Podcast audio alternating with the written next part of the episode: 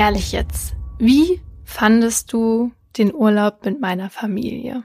Überragend, toll, aber auch überragend im Sinne von unerholsam. Ja.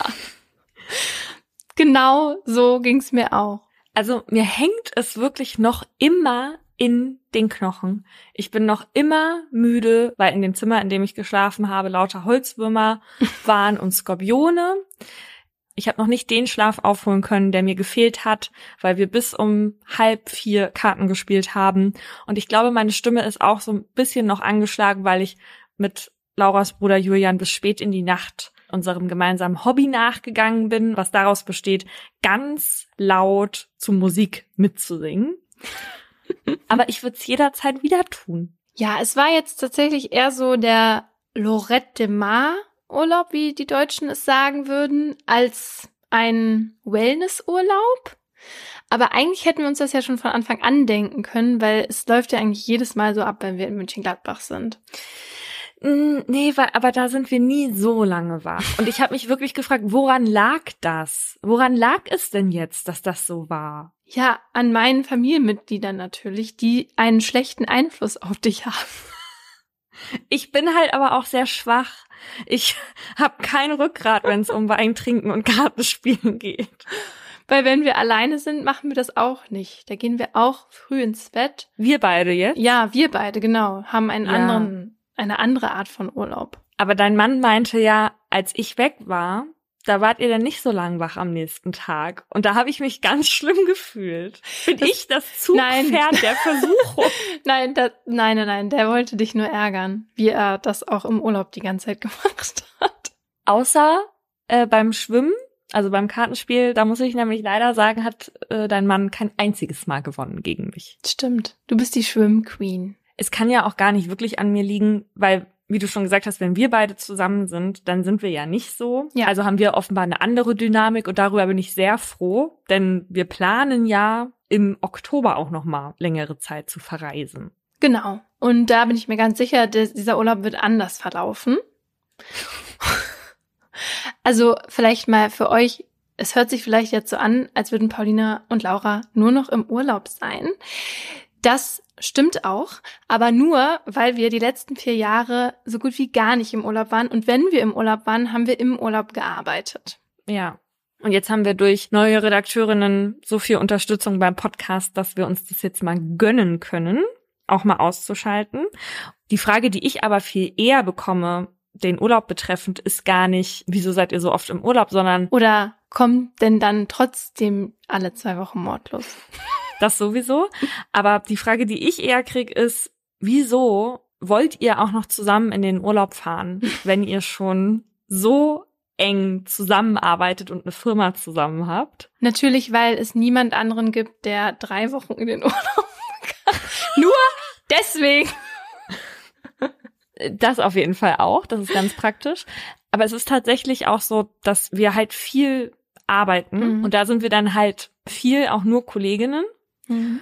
Aber im Urlaub sind wir dann, weil wir uns gegenseitig dazu zwingen, runterzukommen, sind wir dann auch mal wieder nur Freundinnen. Ja. Und das fehlt einem ja so im Arbeitsalltag so ein bisschen. Und deswegen finde ich, brauchen wir diese Urlaube auch. Ja, und ich habe das auch jetzt in dem Urlaub nochmal gemerkt, dass wir so ein paar Gespräche hatten oder so Situationen, wo wir was über den anderen wieder erfahren haben, was, glaube ich, halt in einem normalen Setting, sage ich jetzt mal, gar nicht rausgekommen wäre. Ja. Genau, schon alleine für diese paar Momente sind Urlauben oder Reisen irgendwie so schön für eine Beziehung, ob das jetzt eine Freundschaft ist oder ähm, eine partnerschaftliche Beziehung. Und deswegen freue ich mich auch schon so doll darauf, drei Wochen mit dir wegzufahren.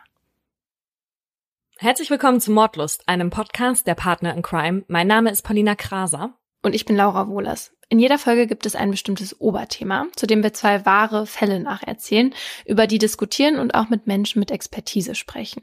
Wir reden hier auch ein bisschen lockerer miteinander. Das hat aber nichts damit zu tun, dass uns die Ernsthaftigkeit hier fehlt, sondern für uns ist es zwischendurch immer mal so eine Art Comic Relief, damit wir auch mal aufatmen können. Das ist aber natürlich nicht despektierlich gemeint. Heute beschäftigen wir uns mit der Frage, was macht der Staat eigentlich nach dem Verbrechen für die Opfer und deren Hinterbliebenen? Es ist ja so, dass der Staat das Gewaltmonopol hat.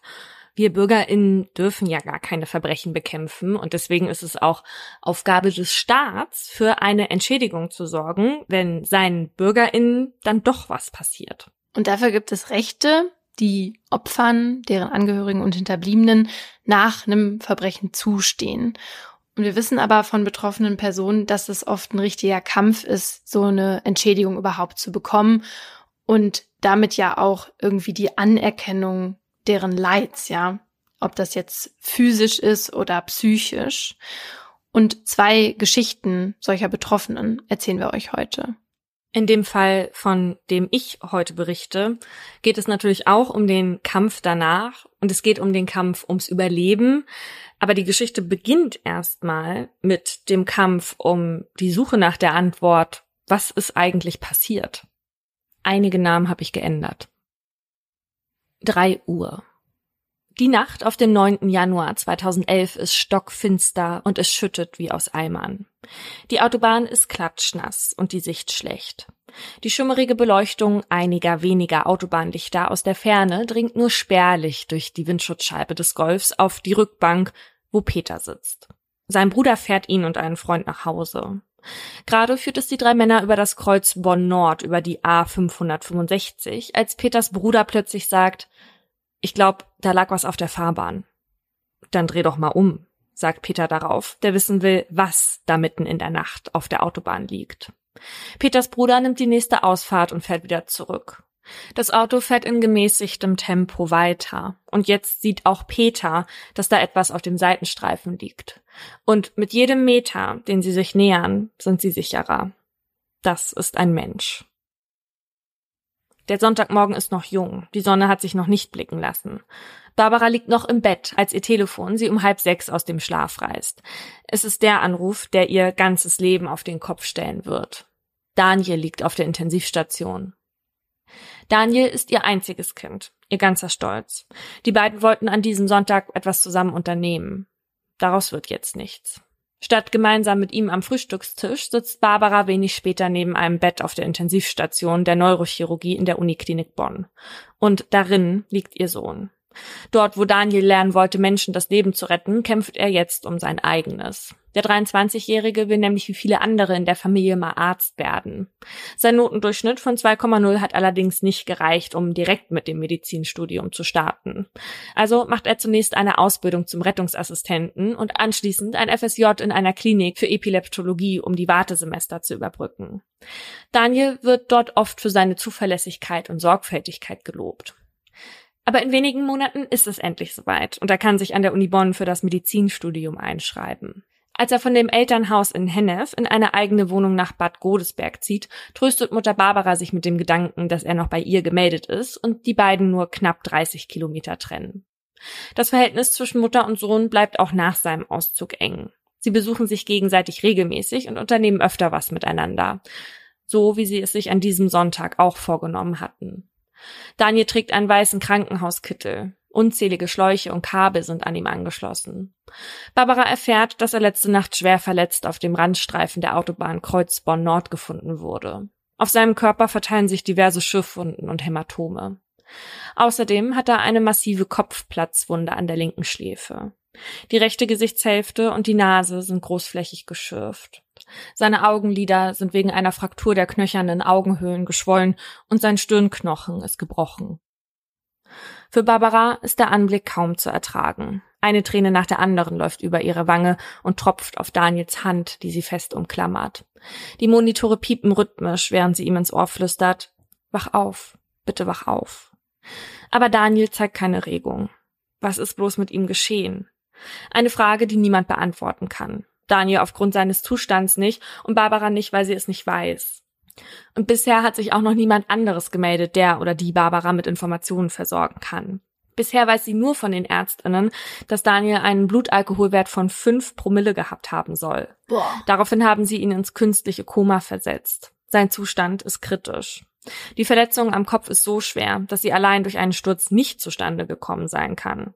Deswegen hat das Verkehrskommissariat der Polizei Köln die Ermittlung wegen Verkehrsunfallflucht aufgenommen. Hauptkommissar Hartmut Schremmer leitet sie. Wegen Daniels starker Alkoholisierung und seinen Verletzungen gehen er und sein Team davon aus, dass Daniel betrunken zu Fuß über die Autobahn gelaufen ist und dann von einem Auto angefahren wurde. Dass sich Fußgänger dort in der Autobahnnähe aufhalten, sei gar nicht so ungewöhnlich, weil dort direkt ein Wohngebiet angrenzt. Von dem Fahrzeug, das Daniel touchiert haben soll, fehlt allerdings jede Spur. Nur Daniels persönliche Gegenstände konnten dort nachts sichergestellt werden. Armbanduhr, Handy und seine Basecap lagen im nassen Gras des Grünstreifens verteilt. Bei Tageslicht sind die Beamtinnen allerdings wieder vor Ort, um nach weiteren Hinweisen zu suchen. Doch sie finden nichts, was mit dem Unfall in Verbindung gebracht werden kann. Was sie auch nicht finden, und das ist etwas seltsam, sind die Gläser von Daniels Brille. Das Modell hat kein richtiges Gestell, also die Gläser liegen in keiner Fassung, sondern sind ohne Rand mit den Bügeln und dem Nasenstück verbunden. Finden lassen sich aber nur die Bügel. Das lässt bei Hauptkommissar Schremmer das Gefühl aufkommen, dass hier was komisch ist.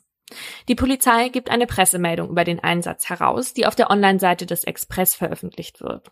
In dem Artikel wird auf Daniels lebensbedrohlichen Zustand aufmerksam gemacht und Zeuginnen werden gebeten, sich bei der Polizei Köln zu melden. Schon am nächsten Tag geht um 13.45 Uhr ein Anruf bei der Dienststelle ein. Der Anrufer stellt sich als Georg vor und sagt, er sei ein guter Freund von Daniel. Er sagt, er sei am Samstag mit Daniel feiern gewesen. Irgendwann sei der dann einfach weg gewesen. Nichts Ungewöhnliches erzählt Georg. Daniel habe besonders, wenn er betrunken war, öfter mal einen polnischen gemacht. Deswegen habe er sich auch nicht weiter gesorgt und erst jetzt erfahren, dass Daniel etwas Furchtbares zugestoßen ist. Erst durch Georgs Informationen setzt sich nach und nach ein Bild zusammen, was in den letzten Stunden vor Daniels Auffinden passiert ist. Samstag, 8. Januar 2011. Der Tag vor der Nacht. Daniel geht's heute nicht so gut. Ihm hängt der gestrige Abend noch in den Knochen. Oder besser gesagt, im Magen und im Kopf. Er hatte mit einem Kumpel am Vorabend wohl ein paar Bier zu viel getrunken. Und das, obwohl er wusste, dass der heutige Tag auch nicht ohne sein würde. Denn heute hat Clemens Geburtstag und die Feierlichkeiten zu seinen Ehren starten schon um 14.30 Uhr. Auf mehrere Autos aufgeteilt macht sich die Gruppe aus 25 Personen auf nach Venlo in den Niederlanden, um dort Lasertag zu spielen. Daniel kennt nur drei von ihnen. Das Geburtstagskind Clemens, den Kumpel, mit dem er gestern schon getrunken hat, und Georg. Wenn die nicht dabei wären, hätte Daniel wahrscheinlich abgesagt. Daniel ist nämlich nicht besonders kontaktfreudig, wird es aber mit jedem Schluck Bier ein bisschen mehr. Schnell ist auch der Kater von gestern vergessen und Daniel angetrunken. Dass er heute auf dem Geburtstag ist, hat Daniel seiner Mutter nicht erzählt. Würde er vielleicht morgen machen, wenn sie sich sehen. Heute jedenfalls wird sie es nicht mehr erfahren. Der Akku von Daniels Handy ist bereits seit mittags leer. Nach dem Lasertag-Spiel wird auf der Rückfahrt weiter getrunken. Die Stimmung ist ausgelassen. Mit Daniel im Auto sitzt auch eine junge Frau namens Marie. Er hat sie heute erst kennengelernt. Die beiden unterhalten sich gut und Daniel findet Marie nett. Deswegen freut es ihn, als Marie zustimmt, auch noch mit in eine Disco zu kommen. Damit die FahrerInnen dort auch mittrinken können, beschließt man, die Autos zu Hause abzustellen und von Bonn mit dem Zug weiter nach Köln zu fahren. Vom Bahnhof Köln-West geht es dann zu Fuß durch den Nieselregen Richtung Klapsmühle.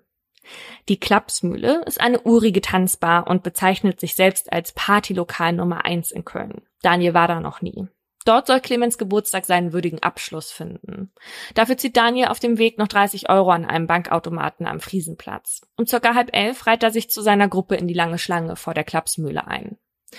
Bereits von draußen hört man dumpfe Musik. Stück für Stück rückt die Schlange auf und Daniel kommt dem Türsteher näher. Dieser scheint nicht ganz zufrieden mit Daniels Outfit. Er trägt eine verwaschene Jeans und ein blau-weiß kariertes Hemd. Darüber einen olivgrün gummierten Anorak, der eigentlich ein bisschen zu groß für seine schmale Statur ist. Obwohl der am Rücken noch schmutzig von der letzten Silvesterfeier ist, ist der Anorak nicht der Grund für die Beschwerde des Türstehers. Der deutet nämlich auf die Cappy im Camouflagemuster mit der gelb gestickten Aufschrift Israel Defense Forces. Ohne die geht Daniel selten aus dem Haus. Er hängt an ihr, weil sie ein Andenken von einem Israel-Urlaub mit seinem Vater ist. In einer Reihe von Souvenirshops ist sie ihm sofort aufgefallen, weil Daniel sich für Politik und das Militär interessiert. Sein Vater schenkte sie ihm. Widerwillig, aber höflich setzt er sie ab und lässt sie an der Garderobe zurück. Gegen 22.37 Uhr schiebt sich Daniel dann in das stickige, rappelvolle Lokal. Die Stimmung könnte besser nicht sein. Nach einem Willkommensschnaps an der Bar wird ein Bier nach dem anderen auf Clemens Wohl getrunken. Der DJ spielt hauptsächlich Mainstream, ab und an auch mal einen Karnevalsschlager. Das lockt selbst den schüchternen Daniel auf die Tanzfläche. Es wird so wild gefeiert, dass seine Brille durch einen unbeabsichtigten Schlag kaputt geht.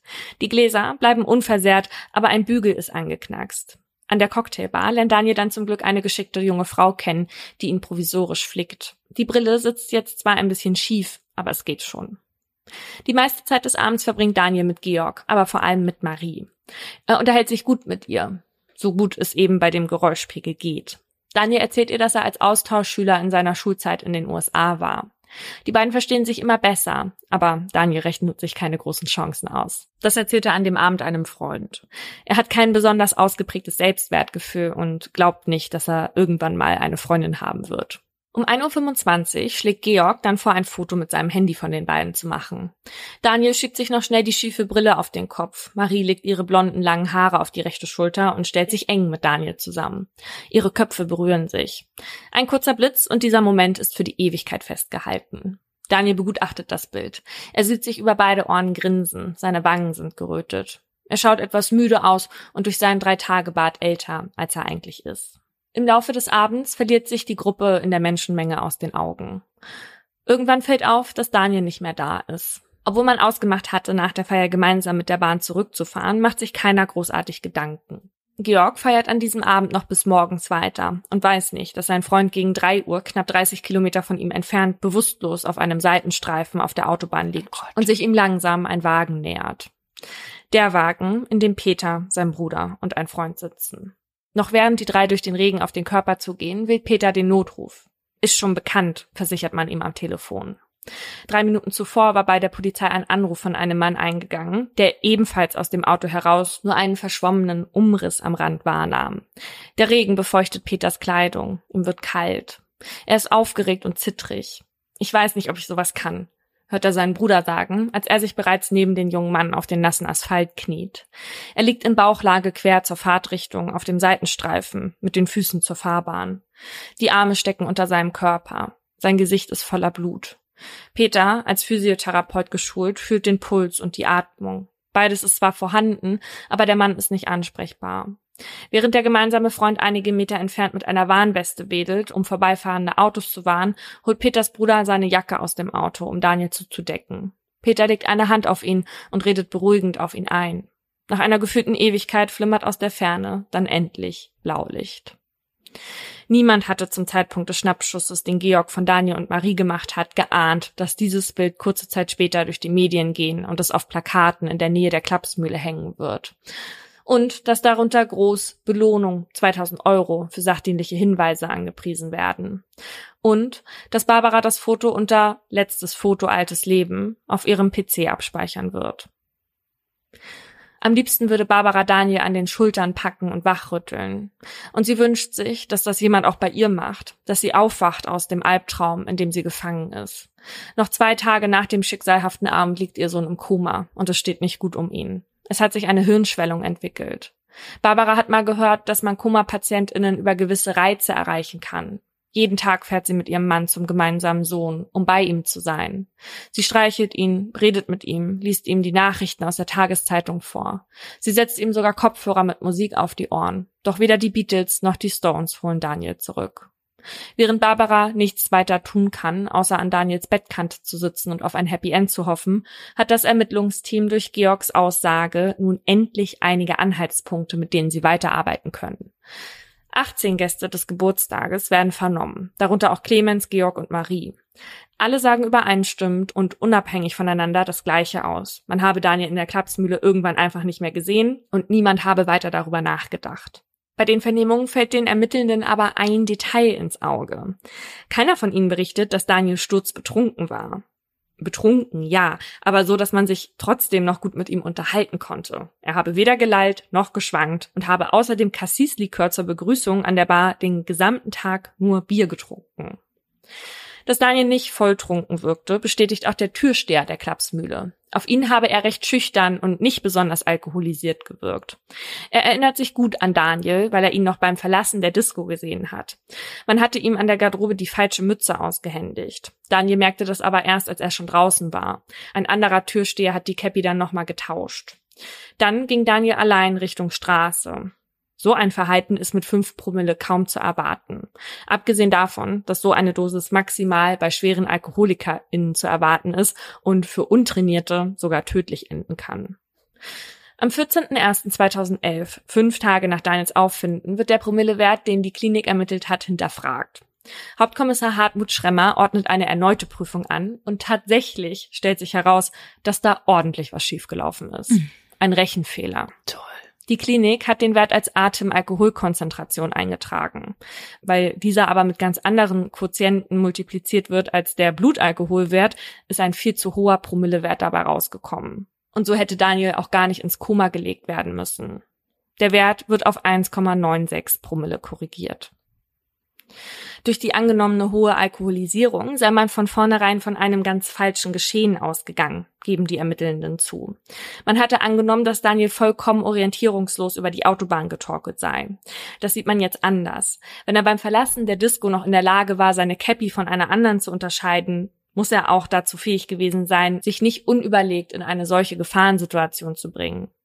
Zeitgleich zu dieser Erkenntnis kommt eine wichtige Zeugin ins Spiel, die die Ermittlungen in eine komplett andere Richtung lenkt. Die Überwachungskamera, die direkt über dem Disco-Eingang hängt.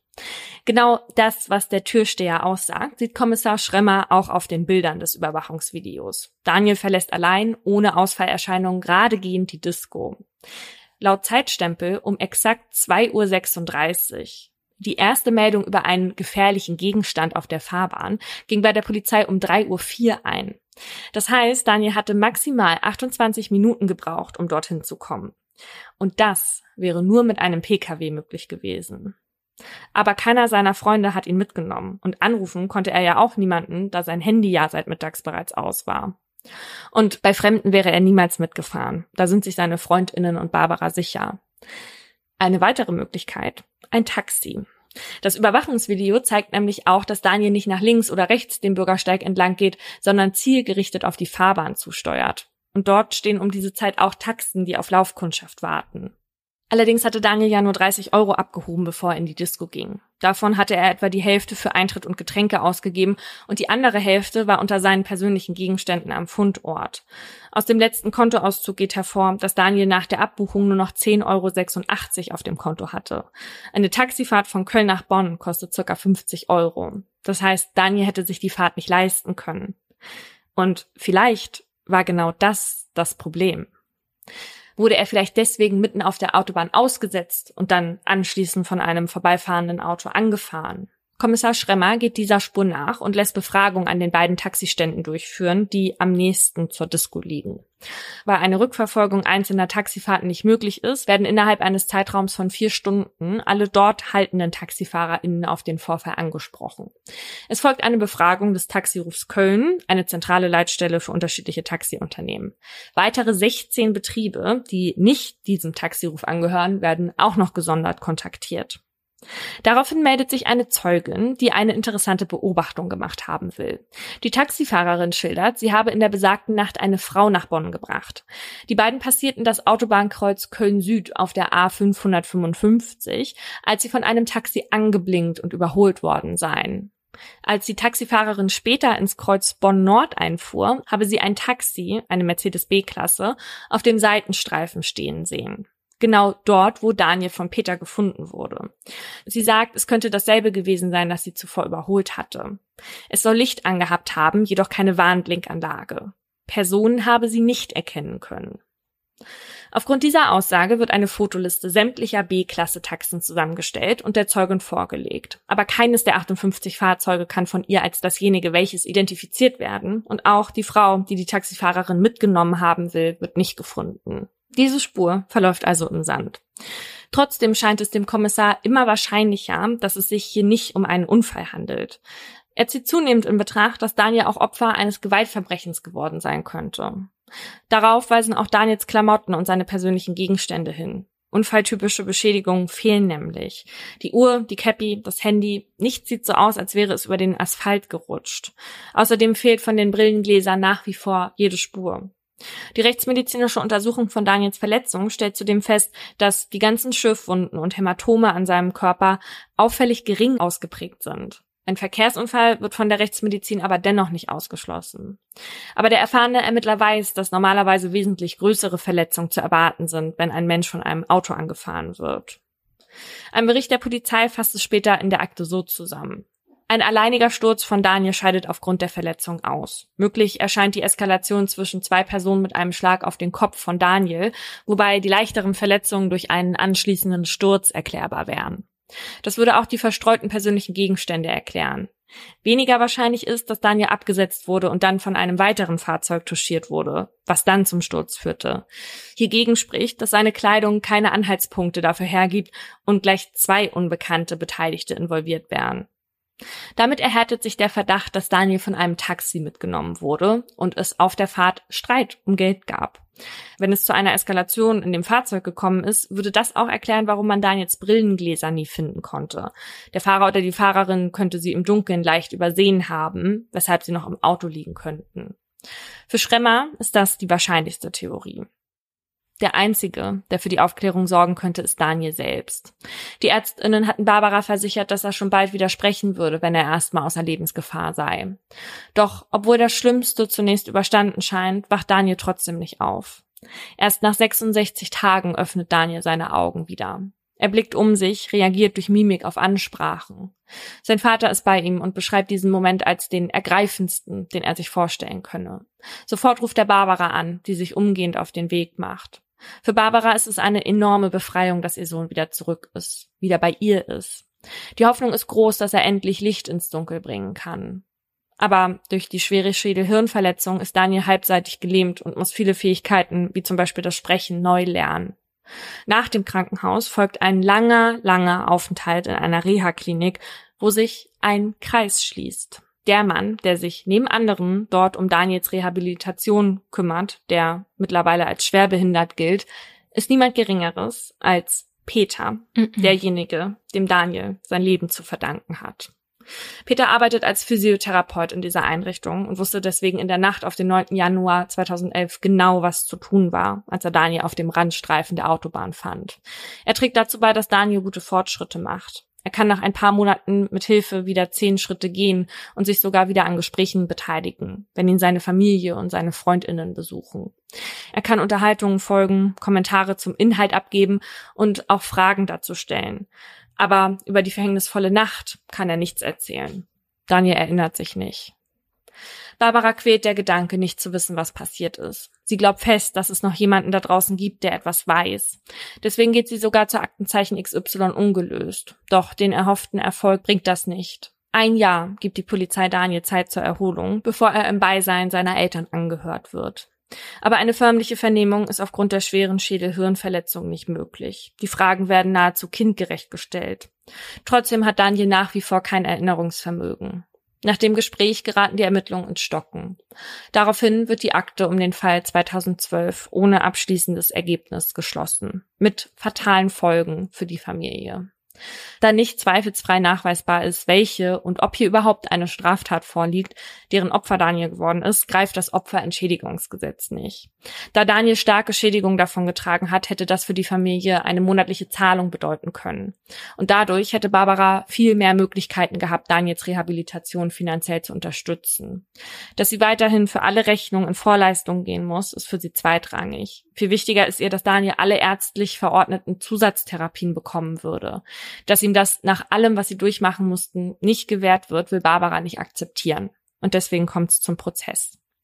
Aber das Sozialgericht Köln klammert sich an das rechtsmedizinische Gutachten, in dem es heißt, dass es sich auch um einen Verkehrsunfall handeln könnte, obwohl es keine unfalltypischen Verletzungen gibt.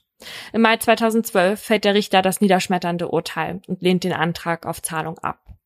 Wie ein geprügelter Hund verlässt Barbara das Gericht. Barbara hätte mit einer Entschädigungszahlung gerne ihre Wohnung behindertengerecht umgebaut und eine Pflegekraft eingestellt. Dadurch hätte sie Daniel nach Hause holen können. Stattdessen kommt er nach der Reha in eine Pflegeeinrichtung für behinderte Menschen. Mit dem Aufenthalt in der Reha-Klinik bei Peter enden auch die intensiven Therapien. Und mit Daniel geht's wieder bergab. Es geht ihm von Monat zu Monat, von Jahr zu Jahr schlechter. Die halbseitige Lähmung hat sich nicht zurückgebildet. Laufen kann er nicht. Durch das Schädelhirntrauma ist auch das Kurzzeitgedächtnis kaum mehr vorhanden. Er hat keine zeitliche und räumliche Orientierung mehr, kann nicht alleine essen oder auf Toilette gehen. Daniel ist rund um die Uhr auf Pflege angewiesen. Am schlimmsten sind für Barbara die Anfälle, die mit der Zeit immer heftiger und häufiger werden. Aus dem Nichts fängt Daniel dann an zu schreien und schlägt auf das Seitenteil seines Rollstuhls. Sein ganzer Körper versteift sich. Hm. Kalter Schweiß legt sich auf seine Stirn. Sein Herz rast in seiner Brust. Und es hört erst dann auf, wenn er vor Erschöpfung keine Kraft mehr hat. Ich kann nicht mehr, wimmert Daniel dann. Was ist los? fragt seine Mutter. Ich weiß es nicht. Ich weiß es nicht. Das sind die Momente, wo sich Barbara am hilflosesten fühlt. Sie sieht, wie sich ihr Sohn in sich selbst gefangen fühlt. Von dem friedlichen, lebenslustigen jungen Mann ist nicht mehr viel übrig.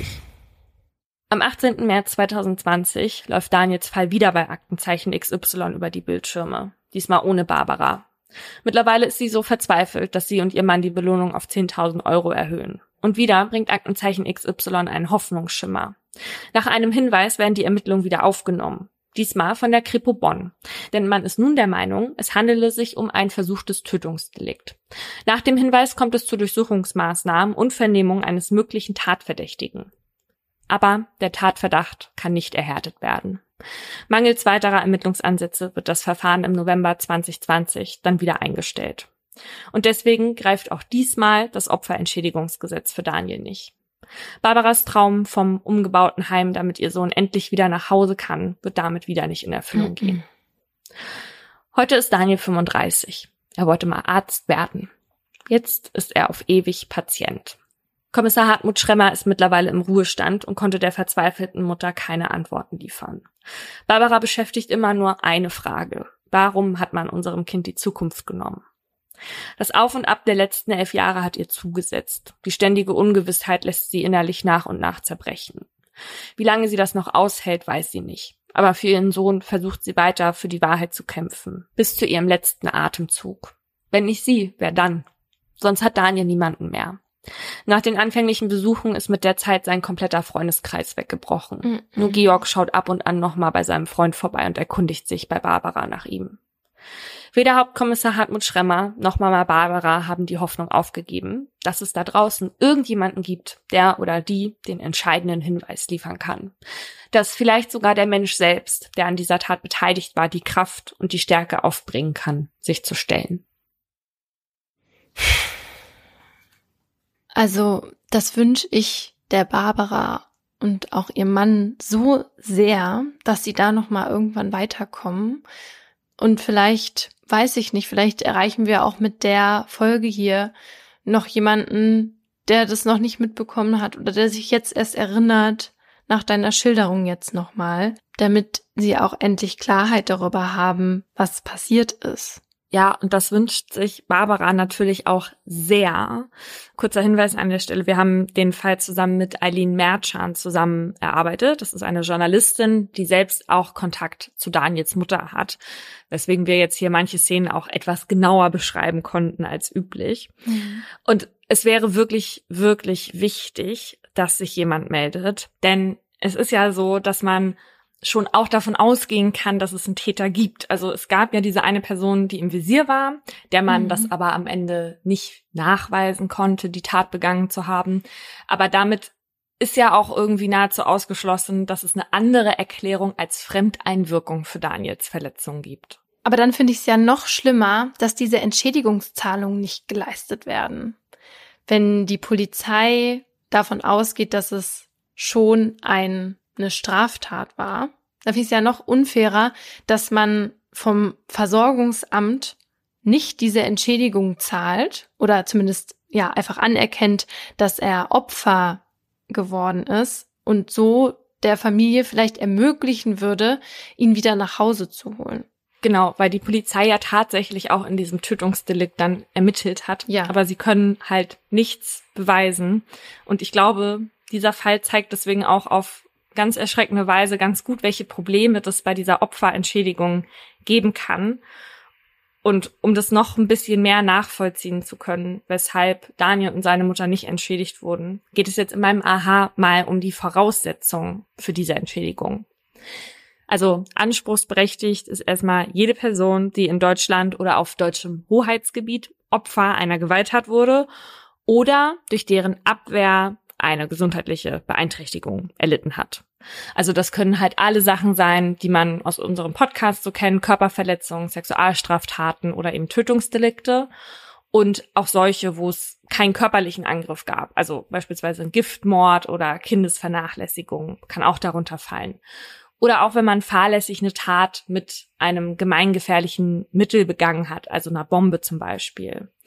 Ansonsten muss die Gewalttat aber ein vorsätzlicher, tätlicher Angriff gewesen sein. Also heißt, der Täter oder die Täterin muss in feindlicher Willensrichtung gehandelt haben.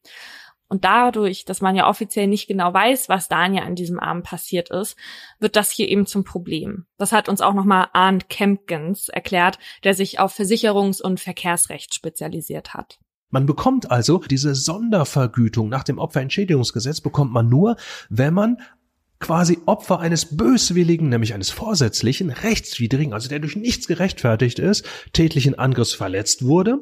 Also muss man diese Anspruchsvoraussetzungen als Antragsteller auch nachweisen. Wenn man das nicht nachweisen kann, wenn beispielsweise ein Unfall im Raum steht, dann bekommt man diesen Schutz nach dem Opferentschädigungsgesetz nicht. Und das führt natürlich zu Problemen. Denn wenn man nicht nachweisen kann, dass es so ein Angriff ist, sondern nur ein Unfall, geht man leer aus.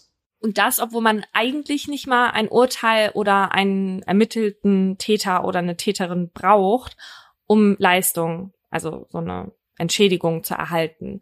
Es gab mal den Fall, da war ein Typ im Pascha in Köln, also im Bordell, und als der raus ist, wurde der mit einem Baseballschläger angegriffen. Da wurde auch wegen gefährlicher Körperverletzung ermittelt. Die Ermittlungen wurden dann aber wieder eingestellt, weil die TäterInnen halt nicht gefunden werden konnten. Und sein Antrag auf Entschädigung wurde auch erst abgelehnt, weil er den Nachweis nicht erbringen konnte, dass der Angriff halt vorsätzlich und rechtswidrig war. Hä? Aber okay also bei so einem Angriff mit einem Baseballschläger würde man ja schon eher noch davon an, ausgehen, als jetzt zum Beispiel bei Daniel, dass das ein vorsätzlicher. Ja, aber auch den Baseballschläger hat niemand gesehen. Es gibt keine Kameraaufzeichnungen. Ach so. Also, ne? Hm. Ich hau dir einmal auf den Bauch und du sagst, die hat mich gehauen und ich sag Beweis. Ja. Also, diesen Nachweis zu erbringen, das ist auch ähnlich schwierig hier in diesem Fall, vor allem, weil er noch jemand anderes sich dann halt in Widersprüche verstrickt haben und so. Ja. Aber der Typ ist dann vor das Sozialgericht und das Gericht hat dann gesagt, ja, das konnte jetzt das Opfer tatsächlich nicht nachweisen, aber ja nur, weil schlampig ermittelt wurde. Also heißt, da wurden nicht rechtzeitig Befragungen durchgeführt und so. Und deswegen wurde ihm dann am Ende auch eine Entschädigung zugesprochen. Mhm. Ohne Urteil, ohne zu wissen, wer der Täter ist. Jetzt haben wir hier bei Daniel ja aber keine schlampigen Ermittlungen gehabt, aber halt eben dieses andere Problem. Es kann sich nicht mal Daniel selbst mehr erinnern. Und da aber dieser Nachweis über den vorsätzlichen rechtswidrigen tätlichen Angriff irgendwie vorliegen muss, sieht das hier eben sehr schwierig aus für die Familie. Und weißt du, was mich da so ein bisschen einfach ärgert? Dass man da nicht so sagt, im Zweifel für das Opfer, weißt du? Ja. Vor allem, weil es wirklich ja nicht weit hergeholt ist. Nein, genau. Aber wir sehen jetzt ein Grund dafür, die Entschädigungszahlung nicht zu bekommen, ist, dass die Beweise fehlen. Es gibt aber noch andere Gründe, warum abgelehnt werden kann. Zum Beispiel, wenn das Opfer selbst in organisierte Kriminalität verwickelt ist. Es sei denn, es kann irgendwie nachgewiesen werden, dass der Angriff jetzt nichts damit zu tun hat. Oder beispielsweise, wenn das Opfer selbst eine Schädigung verursacht hat oder das Verhalten, Zitat, unbillig war. Zum Verständnis hier ein paar Beispiele. Opfer sagt im Streit zum späteren Täter, dass er ein verkacktes Arschloch ist. Täter pfeffert dem Opfer eine, sodass der taub wird. Keine Entschädigungszahlung wegen verkacktes Arschloch. So, und wenn wir uns jetzt dieses Beispiel hier nehmen, dadurch, dass man bei Daniel theoretisch ja auch nicht weiß, was passiert ist, könnte es halt auch sein, dass es einen Streit vorher gegeben haben könnte, an dem sich Daniel beteiligt hat oder er sich selbst in eine Gefahr gebracht hat. Und wenn sowas der Fall gewesen ist, dann könnte das halt auch zu diesen Ausschlussgründen führen. Ja. Anderes Beispiel. A sagt zu B, wenn du dich hauen willst, komm rum dann gefährdet man sich ja selbst und da wird auch nicht gezahlt.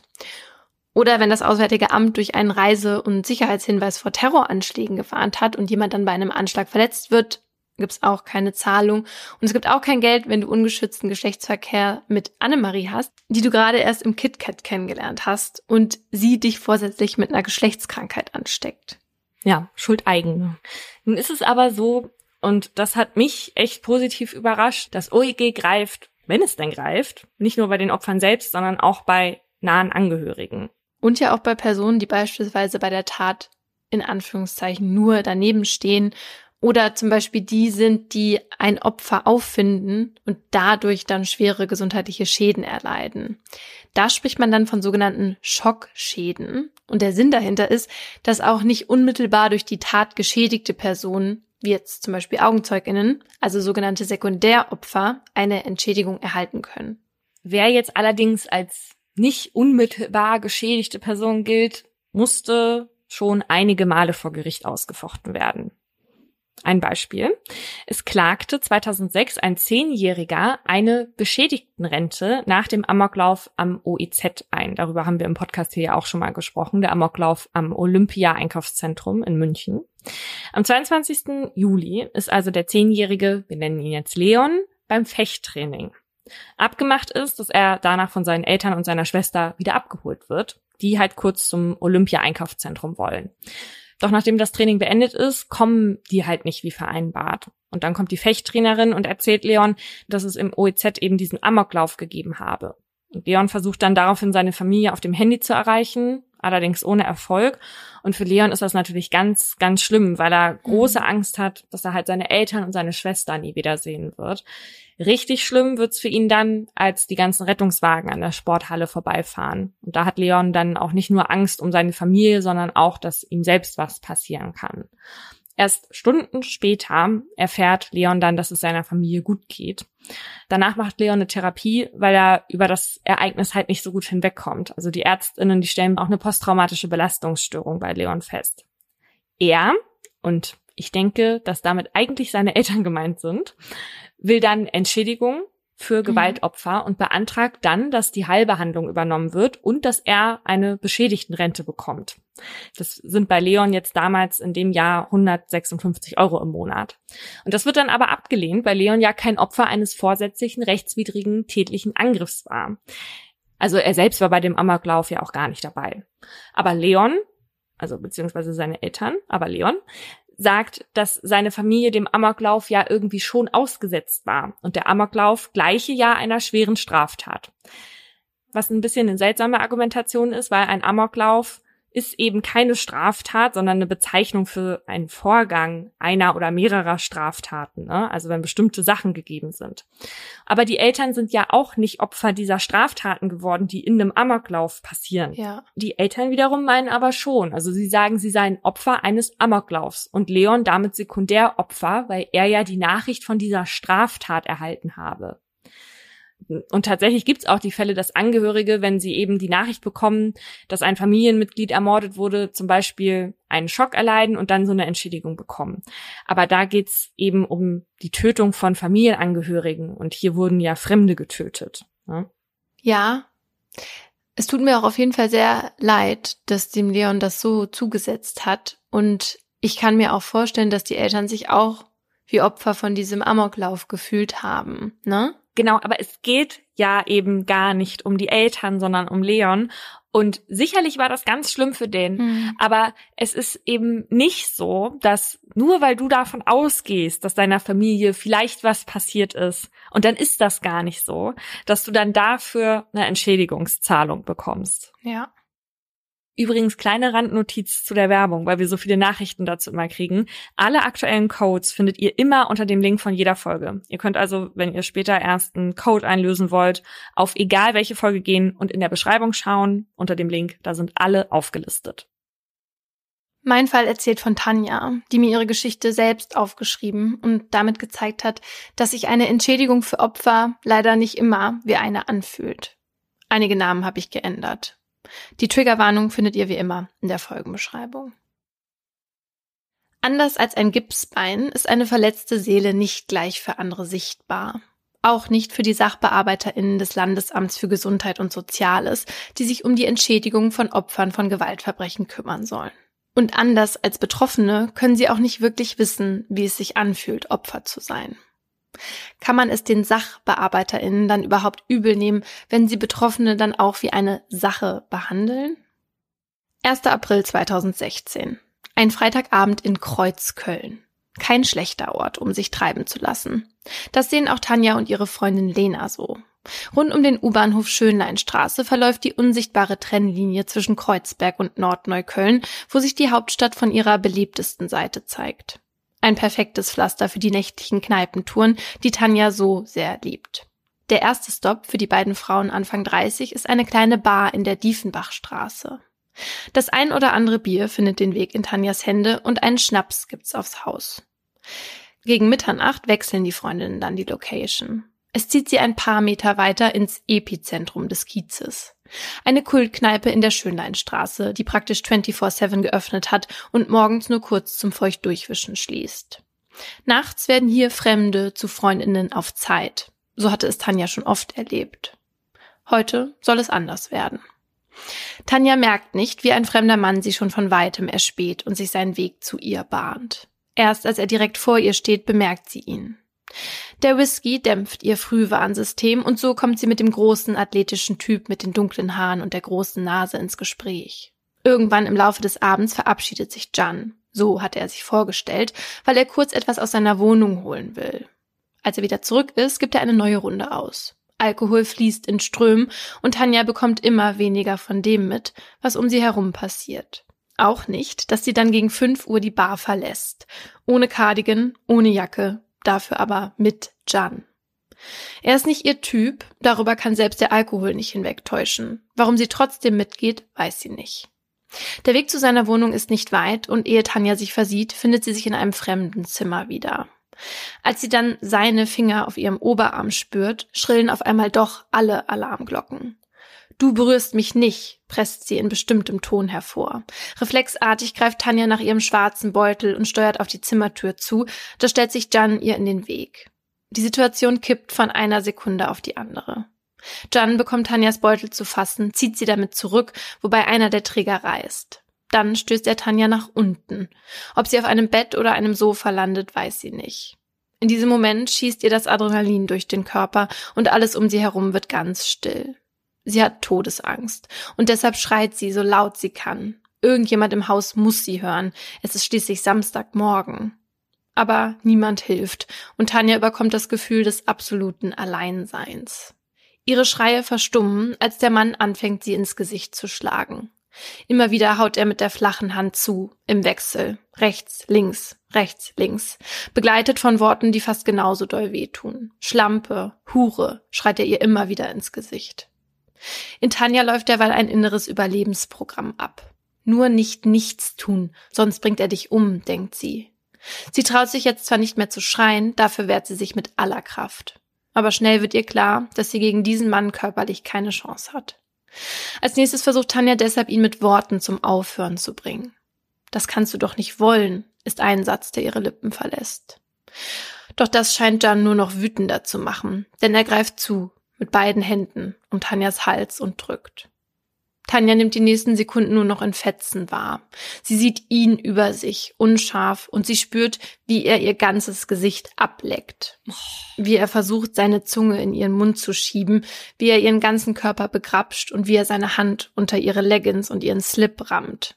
Siehst du, was ich jetzt kann? brüllt er. Für Tanja ist das alles zu viel. Sie steigt aus ihrem Körper aus und sieht das, was mit ihr passiert, nur noch von oben bis sie auf einmal im Flur steht und sich alles dreht. Sie weiß nicht wohin, sie reißt eine Tür auf, das Badezimmer, geht rein, doch schafft es nicht abzusperren. Jan zerrt sie zurück, zurück auf den weichen Untergrund, zurück zu seinen Händen, die sich erneut um ihren Hals schließen. Dann löst sich das Zimmer auf und anstelle dessen rückt ein großes Nichts. Tanja weiß nicht wann und warum Jan von ihr abgelassen hat, aber irgendwann ist da kein fremder Körper mehr auf ihr. Sie greift zu ihrem Handy, wählt die Nummer ihrer besten Freundin Madeleine. Ich bin in einer Wohnung, der Typ lässt mich nicht gehen, stammelt Tanja. Madeleine fordert sie auf, den Hörer weiterzureichen. Tanja tut wie ihr geheißen und hört jetzt, wie Jan mit ihrer Freundin spricht. Was geredet wird, bekommt sie nicht mit. Madeleine erzählt ihr später, dass sie ihm mit der Polizei gedroht hat. Dann hat Tanja plötzlich selbst wieder das Handy in der Hand und folgt Madeleines Anweisung, sofort die Wohnung zu verlassen. Tanja rennt sehr viele Stufen nach unten, verlässt das Haus und sitzt wenig später erst in der U8 und dann gegen 10 Uhr morgens in Madeleines Wohnung. Du hast mir das Leben gerettet, sagt Tanja immer wieder, während Tränen über ihre Wangen laufen. Wie ein Häufchen Elend sitzt sie da, ihre langen braunen Haare zerzaust, der Hals voller roter Würgemale, die Augen geschwollen und die Oberarme mit Hämatomen übersät. Es dauert nicht lang, da klingelt es an der Tür. Madeleine hatte die Polizei gerufen. Tanja soll erzählen, aber jedes Wort kostet Kraft. Der Vorgang wird als versuchtes Tötungsdelikt aufgenommen und die Beamtinnen alarmieren den Rettungsdienst. Es geht sofort in die Charité, wo Tanja rechtsmedizinisch von einer Ärztin untersucht wird. In einem sterilen Raum muss sie sich bis auf die Unterwäsche ausziehen. Ihre Verletzungen werden begutachtet, vermessen und fotografisch dokumentiert. Das Verletzungsbild passt zu ihren Schilderungen. Typische Abwehrverletzungen und Verletzungen, die wahrscheinlich von groben Anpacken, Hand- oder Faustschlägen und Bekniung herrühren. Ausgehend von der Intensität der Würgemale an ihrem Hals und den punktförmigen Einblutungen der Gesichtshaut und beider Augenlider stellt die Ärztin fest, dass für Tanja zeitweise akute Lebensgefahr bestand und gegen ihren Hals mindestens 30 Sekunden lang durchgängig mit massiver Gewalt eingewirkt wurde. Weil Tanja sich an einige Stunden gar nicht erinnern kann, steht der Verdacht im Raum, dass ihr möglicherweise K.O.-Tropfen verabreicht wurden. Doch einer Blutentnahme, genauso wie einer gynäkologischen Untersuchung, verweigert sie sich. Sie kann nicht mehr. Sie will einfach nur raus. Raus aus diesem Raum, raus aus diesem Krankenhaus, raus aus ihrem Körper und ihrem Leben. Entgegen dem ärztlichen Rat verlässt Tanja also das Krankenhaus und findet sich am Abend in ihrem eigenen Bett wieder. Eigentlich müsste sie jetzt in der Konzerthalle stehen und sich um die Garderobe kümmern. Einer ihrer Jobs neben dem Studium. Aber dazu ist sie nicht imstande. Ihr Körper hat den Betrieb eingestellt. In den nächsten Stunden leisten drei Freundinnen ihrem regungslosen Körper Gesellschaft. Sie haben Angst um Tanja. Angst, dass sie sich etwas antun könnte. Suizidal war sie zwar noch nie, aber in diesen ersten Tagen ist sie dem Wunsch, einfach nicht mehr aufzuwachen, sehr nah. Einfach den Ausknopf tätigen, der die Bilder im Kopf stoppt. Die Bilder, die sich ihr immer wieder aufdrängen, die kurzen Sequenzen, die Worte, die der Mann ihr ins Gesicht gebrüllt hat. Zwei Tage nach der Tat muss Tanja nochmal erzählen, in der Dienststelle des LKA. Der Kripo-Beamte, der ihr gegenüber sitzt, ist jung, Ende 20, Anfang 30. Er stellt immer wieder dieselben Fragen, nur in einem anderen Wortlaut. Die Richtigkeit von Tanjas Angaben soll dadurch überprüft werden. Obwohl sie hier als Opfer aussagt, fühlt sie sich so selbst wie eine Verdächtige. Eine verlässliche Personenbeschreibung kann sie nicht abgeben, genauso wenig wie detaillierte Angaben zum Tatort. Sie kann sich einfach nicht genau erinnern und schämt sich dafür. Am nächsten Tag bekommt Tanja nochmal Besuch von der Polizei. Sie soll den schwarzen Beutel und den Slip übergeben, den sie am Tatabend trug. Beides sind jetzt keine persönlichen Gegenstände mehr, sondern Spurenträger. Während die Polizei ihre Arbeit macht, sind Tanja und ihre BeschützerInnen komplett überfordert. Es ist klar, es geht nicht ohne professionelle Hilfe. So wendet sich Tanja schließlich an den Weißen Ring.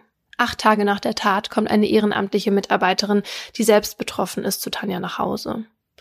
Im Zuge ihres Gesprächs verweist die Frau Tanja darauf, dass sie unbedingt einen Opferentschädigungsantrag stellen soll, falls, Zitat, irgendwas von der Tat bleibt. Sie erzählt von Leistungen zur Heilbehandlung und einer monatlichen Grundrente. Bei dem Wort Rente muss Tanja automatisch an alte Menschen denken. Sie kann sich jetzt nicht mit einem Antrag oder mit irgendwelchen Behörden rumschlagen. Sie hat gerade andere Probleme. Irgendwo in ihrer Nachbarschaft wohnt ein Mann, der sie fast erwürgt hat. Da Tanja auch nicht mehr weiß, was sie ihm alles in der Nacht von ihr erzählt hat, wacht sie jeden Morgen mit Angst auf und geht jeden Abend mit ihr wieder ins Bett. Ein paar Tage später spricht sie dann als Akutpatientin bei einer Psychiaterin vor. Diese leistet erste Hilfe in Form von Antidepressiva. Zeit für Gespräche bleibt keine, aber Tanja will auch nicht. Sie will zurück in ihr Leben. Und so schleppt sie sich nach den Semesterferien direkt wieder zur Uni, zurück zu den literatur- und kulturwissenschaftlichen Inhalten. Sie hat keine Zeit mehr zu verschenken, denkt sie sich. Mit 33 ist sie sowieso spät dran mit Studieren. Die Vorlesungen und Seminare sind anstrengend und während die anderen in den Pausen über Studieninhalte diskutieren, telefoniert Tanja mit der Kripo. Die Beamtinnen haben sich die Bilder der Überwachungskameras aus der Bar besorgt und Tanja soll sich die ansehen.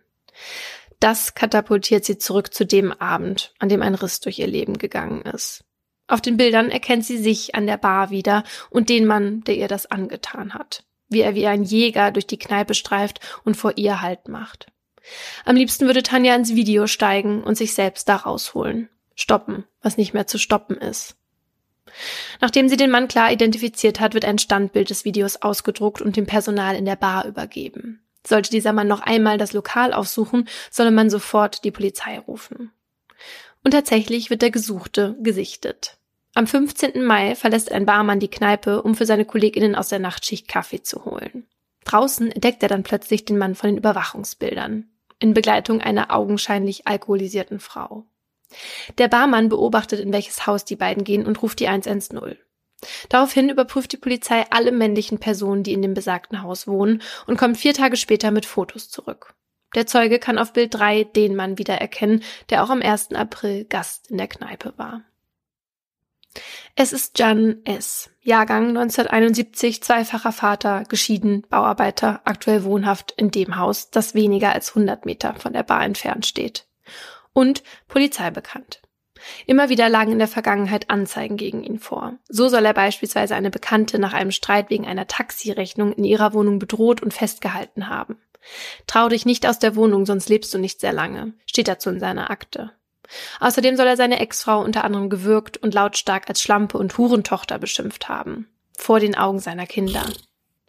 Doch am Ende werden alle Anzeigen eingestellt. Wir haben ihn, ist der Satz, der in Tanja an diesem 20. Mai ein wenig Erleichterung auslöst. Doch dieses Gefühl weicht schon bald einem, das sie so von sich noch nicht kannte. Bösartige Verachtung. Vergeltungsfantasien nehmen ihren Kopf ein und Hanja stellt sich bildlich vor, welche Praktiken man anwenden könnte, um den Mann zu erniedrigen und ihm den größtmöglichen Schmerz zuzufügen. Ende Juli erfährt sie dann, wann es zur Hauptverhandlung kommen soll. Ende Oktober. Drei Prozesstage sind angesetzt. Während Tanja das Sommersemester noch irgendwie gemeistert hat, merkt sie jetzt, dass es einfach zu viel ist. Ihre Psychiaterin diagnostiziert eine posttraumatische Belastungsstörung und das Wintersemester fällt flach. Der Prozess, der unaufhaltsam auf sie zurollt, schwebt wie ein Damoklesschwert über ihr. So bedrohlich, dass Tanja Anfang Oktober in einer Traumaambulanz vorstellig wird.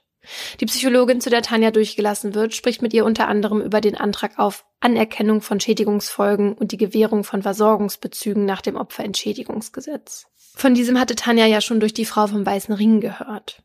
Gemeinsam mit der Psychologin füllt sie den Antrag aus, der am 4. Oktober 2016 beim Landesamt für Gesundheit und Soziales eingeht. Nur zwei Wochen später beginnt der Prozess gegen Jan S. Ihm wird vorgeworfen, Tanja mit Gewalt zu sexuellen Handlungen genötigt, lebensgefährlich, körperlich misshandelt und in Lebensgefahr gebracht zu haben. Weil Tanja nicht mehr sicher sagen konnte, ob er auch mit dem Finger in sie eingedrungen ist, wird die Tat nicht als Vergewaltigung gewertet. Am ersten Verhandlungstag soll Tanja, die durch ihren Anwalt als Nebenklägerin beim Prozess vertreten wird, als Zeugin aussagen. Für 12.40 Uhr ist sie geladen, doch den Saal kann sie nicht pünktlich betreten. Eine Panikattacke und ein Weinkrampf hindern sie daran. Es dauert eine ganze Weile, bis Tanjas Anwalt sie davon überzeugen kann, nun doch ihre Aussage zu machen. Während sie dann beim Eintreten in den Saal tunlichst vermeidet, den Täter anzusehen, wird sie vom Gericht dazu aufgefordert. Denn obwohl bereits der DNA-Beweis erbracht ist und Spuren von ihm auf Tanjas Kleidung und in ihrem Slip sichergestellt wurden, soll sie den Mann auf der Anklagebank mit einem Fingerzeig identifizieren. Tanja nimmt all ihren Mut zusammen, schaut kurz auf, zeigt auf ihn, ohne ihn wirklich anzusehen. Und jetzt muss Tanja noch einmal die schlimmste Nacht ihres Lebens Revue passieren lassen. Außerdem auf die Anschuldigungen ihres Peinigers eingehen. John S. hatte der Polizei gegenüber nämlich erklärt, Tanja wollte von ihm Geld für Kokain haben. Sie habe ihm, als er ihr mitgeteilt habe, noch 70 Euro zu Hause zu haben, Sex gegen Geld angeboten. Zu Hause hätten sie dann gemeinsam Kokain genommen und weiter Alkohol getrunken. Danach würden seine Erinnerungen aussetzen. Er könne sich nur noch entsinnen, dass Tanja Sex haben wollte und es dann zu einem Streit kam, in dessen Verlauf sie ihn im Gesicht gekratzt hätte. Er wäre dann wütend geworden und hätte sie mit der flachen Hand geschlagen. Tanja abgeleckt oder gewürgt zu haben, bestreitet er. Tanja hat das Gefühl, sie würde für mitschuldig erklärt und betont, dass sie dem Mann weder Drogen noch sich selbst angeboten hat und auch nicht zuerst handgreiflich wurde. Nach gefühlten Stunden im Zeugenstand verlässt sie das Gerichtsgebäude auf zwei Beinen. Wie ein Mensch fühlt sie sich aber nicht mehr. Anfang November fährt sie noch einmal zum Landgericht Berlin. Noch einmal nimmt sie Platz in dem holzvertäfelten Gerichtssaal. Diesmal richtet sie ihren Blick ganz bewusst auf ihren Peiniger. Diesmal sieht sie ihn direkt an. Nicht mehr viel ist da von dem Typen, der sie vor einem halben Jahr mit seinem Körpergewicht auf dem Bett fixiert hatte. Er sieht plötzlich ganz klein aus. Eingefallen wirkt er. An Muskelmasse hat er offenbar auch verloren. Tanjas Anwalt hatte sie schon darauf eingestimmt, dass viele nach den ersten Monaten in Urhaft abbauen, aber jetzt, wo sie es mit eigenen Augen sieht, irritiert sie der Anblick, erfüllt sie gleichzeitig aber auch mit einem flüchtigen Anflug von Genugtuung. Doch dann fängt John S. an zu sprechen. Sein Schlusswort, in dem es einzig und allein um ihn geht, darum, was für ein liebevoller, fürsorglicher Vater er ist. Eine Entschuldigung bei Tanja verlässt seine Lippen nicht, ebenso wenig wie ein Geständnis. Weil der Mann auf der Anklagebank gar nicht mehr aufhört zu sprechen, interveniert der Richter irgendwann mit dem Hinweis, dass er zum Schluss kommen soll. Am liebsten würde sich Tanja an Ort und Stelle übergeben oder laut loslachen. Ihr Anwalt merkt, wie es in ihr brodelt und flüstert ihr ins Ohr, dass sie Ruhe bewahren soll. Das fällt ihr schwer. Vor allem, als das Urteil verkündet wird. Jan S. wird wegen sexueller Nötigung in Tateinheit mit gefährlicher Körperverletzung und wegen gefährlicher Körperverletzung zu zwei Jahren und sechs Monaten verurteilt. Für Tanja zu wenig. Nach dem Prozess versucht sie ihr Leben zurückzuerobern. Sie geht wieder zur Uni und setzt zeitweise sogar die Antidepressiva ab. Will es jetzt, wo der Mann in Haft sitzt, der ihr das angetan hat, wieder ohne probieren, wieder zu sich selbst zurückfinden. Anfang 2018 kommt es dann das Antwortschreiben vom Landesamt für Gesundheit und Soziales. Ein Jahr und zwei Monate, nachdem Tanja gemeinsam mit der Psychologin den Antrag gestellt hatte. Was? Mhm. In dem Schreiben steht, dass Tanja im Februar 2019 durch eine Amtsärztin psychologisch begutachtet werden soll, um zu prüfen, ob Anspruch auf Opferentschädigung besteht. Als der Termin kurz bevorsteht, ist Tanja nervös, aber auch vorsichtig optimistisch gestimmt. Schließlich soll das ganze ja der Opferhilfe dienen. Es kommt anders. Drei Stunden lang sitzt die mittlerweile 35-Jährige in einem großzügigen Behandlungszimmer in einem typischen Berliner Altbau. Drei Stunden lang soll Tanja nicht nur von der Tat erzählen, sondern ihren kompletten Lebenslauf offenlegen. Angefangen vom Kindesalter in chronologischer Reihenfolge. Sie muss alle Stationen ihres Lebens rekapitulieren. Soziale, schulische, berufliche und familiäre. Alles, was sie in ihrem Leben je wütend, traurig und hilflos gemacht hat. Darunter die schwierige Trennung ihrer Eltern, der Weggang ihrer Mutter, der frühe Tod ihres Vaters und den Übergriff eines Arztes im Kleinkindalter. Also wozu? Tut das jetzt Not? Ja, also der Nachweis über die Tat, ne, die ist zwar ja durch den Schuldspruch des Täters ja irgendwie erbracht, aber von Amts wegen muss halt so ein Ursachenzusammenhang ermittelt werden. Laut allgemeinem medizinischen Stand ist eine Sexualstraftat zwar in, Zitat, signifikant erhöhtem Maße geeignet, eine posttraumatische Belastungsstörung nach sich zu ziehen. Es soll aber ausgeschlossen werden, dass nicht auch etwas anderes in Tanjas Biografie der mögliche Auslöser für ihr Leid ist. Wenn die erlittenen Schäden nämlich nicht auf die Tat selbst zurückzuführen sind, ist ein Anspruch nach dem Opferentschädigungsgesetz hinfällig. Hat sie denn vorher versucht, mal einen Antrag zu stellen? Nein. Nein. Also, ja. Nach der Begutachtung will die Ärztin noch Tanjas Reflexe testen, aber Tanja kann nicht mehr. Sie will nicht, dass diese fremde Frau ihr jetzt auch noch auf die Knie klopft. Sie steht kurz vor dem Kreislaufzusammenbruch. Nach dem Termin fällt Tanja erstmal zurück in ein tiefes schwarzes Loch. So tief, dass sie zwei Wochen später bei der Amtsärztin anruft und nach Hilfe fragt. Daraufhin spricht ihr die Medizinerin eine Empfehlung für eine Psychiaterin aus, bei der sich Tanja dann auch meldet. Es dauert mehrere Wochen und Testläufe mit verschiedenen Antidepressiva, bis Tanja wieder halbwegs stabil ist. Im Oktober 2019, acht Monate nach der Begutachtung, ergeht dann der Bescheid. Anerkannte Schädigungsfolgen, posttraumatische Belastungsstörung. Der sogenannte Grad der Schädigungsfolgen wird auf 30 beziffert, dem niedrigsten Grad. Für Tanja bedeutet das erstmal eine monatliche Grundrente in Höhe von 156 Euro. Tanja weiß nicht, ob sich das alles gelohnt hat. Die Retraumatisierung, das Fallen zurück ins tiefe Loch und das alles für 156 Euro im Monat. Dank der Nachzahlung bis kurz nach der Tat ist Tanja aber imstande, sich zumindest finanziell die nächsten Monate über Wasser zu halten. Ihre nächtlichen Nebenjobs musste sie nach der Tat nämlich aufgeben. Zu laut, zu eng, zu viel. Tanja findet schließlich ihren Weg zurück ins Studium, schließt dieses sogar mit einem Einserschnitt ab. Danach stürzt sie sich ins Berufsleben, arbeitet als Autorin für verschiedene Podcast-Produktionen. Trotzdem vergeht kein Tag, an dem sie nicht an die Tat denkt oder ihr Körper sie daran erinnert. Tanja kann nicht mehr ein- und durchschlafen. Sie ist oft geschafft, müde. Die Belastungsgrenze hat sich nach unten korrigiert. In lauten Restaurants sitzen geht nicht mehr. Feiern, Alkohol trinken erst recht nicht. Auch fremde Menschen zu Freundinnen werden lassen, wenn auch nur auf Zeit, ist nicht mehr drin. Urvertrauen weg. Ende Mai 2021 bekommt Tanja dann unerwartet Post. Ein Schreiben vom Lageso, die Sachbearbeiterin beabsichtigt eine Nachuntersuchung durch den ärztlichen Dienst. Tanja soll eine Schweigepflichtentbindung einreichen, sofern sie wegen der Folgen der Tat noch in ärztlicher Behandlung ist. Tanja macht, wonach sie gefragt wird, woraufhin das Lageso bei Tanjas Psychiaterin, die ihr noch jeden Monat Antidepressiva verschreibt, einen Befund einholt. Die Verdachtsdiagnose lautet posttraumatische Belastungsstörung. Fünf Monate lang hört Tanja nichts mehr.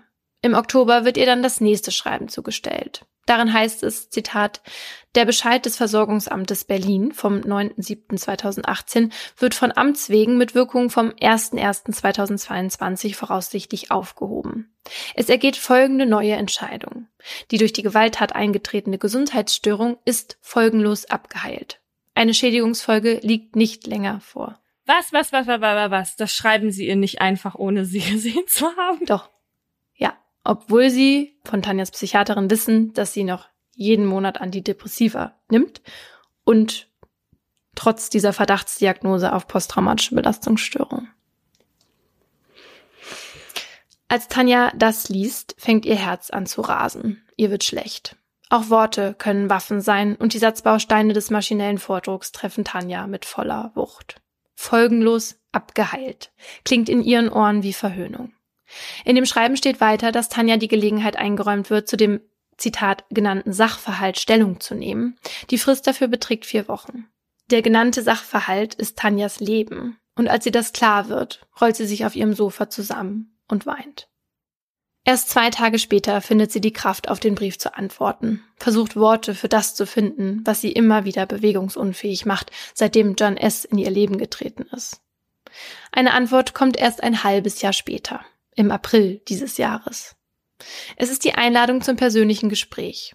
Sechs Jahre nach dem Tag, der Tanjas Leben in ein Vor- und ein Danach geteilt hat. Wieder soll Tanja bei der Gutachterin vorsprechen, die sie schon einmal befragt hat. Die sie mit ihrer Begutachtung in ein tiefes, schwarzes Loch katapultiert hat. Tanja hat Angst vor dem Termin, der mit großen Schritten näher kommt.